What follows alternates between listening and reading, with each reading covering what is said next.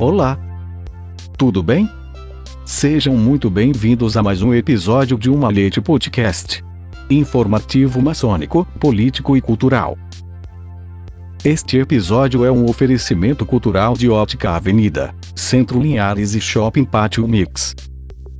Episódio número 25. Porque o maçom começa a caminhada com o pé esquerdo. Uma possível explicação. Ao contrário do que se possa pensar, começar a marcha com o pé esquerdo é um costume muito antigo, que começou há milênios, e nada tem a ver com azar.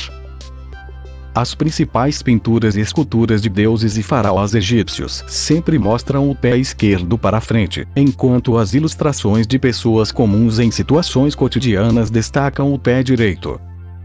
Isso é uma coincidência? Não exatamente. O passo com o pé esquerdo era considerado pelos egípcios como um símbolo do primeiro passo para uma nova vida. Foi assim, com o pé esquerdo, que o faraó deu o primeiro passo após a investidura. Olhando para qualquer estátua construída durante a época de ouro do Antigo Egito, pode-se perceber que o pé esquerdo está sempre para frente. Isso ocorre porque a cultura egípcia considerava o lado esquerdo como sendo da vida, porque o coração está nele. Quando os templos eram atacados, os inimigos costumavam destruir as pernas e o pé esquerdo das estátuas. Desse modo, eles destruíram simbolicamente a vida do faraó em questão e ele estava, portanto, destinado ao esquecimento eterno. Esta é também a razão pela qual as escadas foram feitas com degraus ímpares, de forma a iniciar e terminar a subida com o pé esquerdo. Essa tradição foi posteriormente herdada pelos gregos, como também pode ser visto em sua arte. Porque a esquerda e não a direita?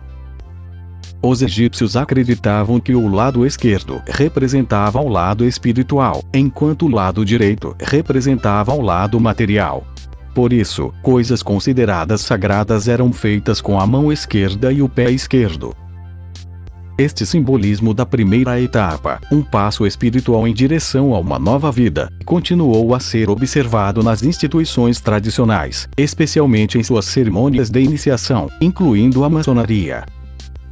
O costume também foi incorporado pelos antigos exércitos, que davam o primeiro passo de suas marchas com o pé esquerdo em sinal de sorte para a batalha.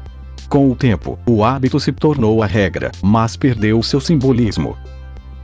Assim, as famosas lojas militares, responsáveis pelo nascimento das primeiras lojas maçônicas nas colônias, acostumadas ao primeiro passo com o pé esquerdo, incorporaram a prática militar em suas lojas. Foi também assim que o maçom que tinha os passos passou a ter as marchas. Edição: Luiz Sérgio Castro